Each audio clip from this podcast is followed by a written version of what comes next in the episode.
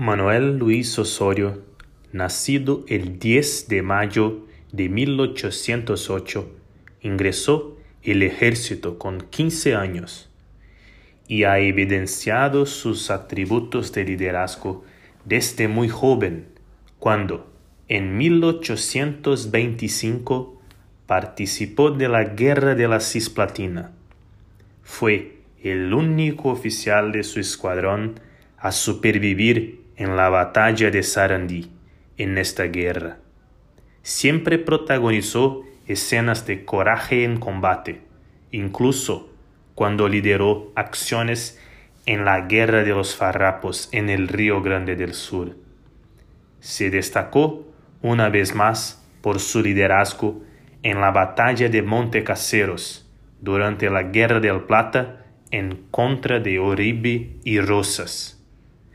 Ya en este momento de su vida, el coronel Osorio era aclamado donde pasaba por su ejemplaridad y coraje. Sin embargo, su más grande ejemplo de liderazgo ocurrió en la guerra de la Triple Alianza.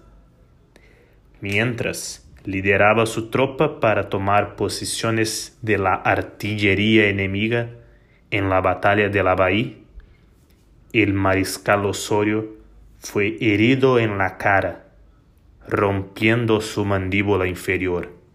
Asimismo, limpió la sangre con el agua de un charco, cogió su poncho para tapar la herida y siguió liderando el ataque, en este que fue uno de los más memorables hechos de liderazgo en combate en nuestra historia. Por tantos ejemplos como ese, Osorio, el marqués del Herbal, es hoy conocido por el legendario.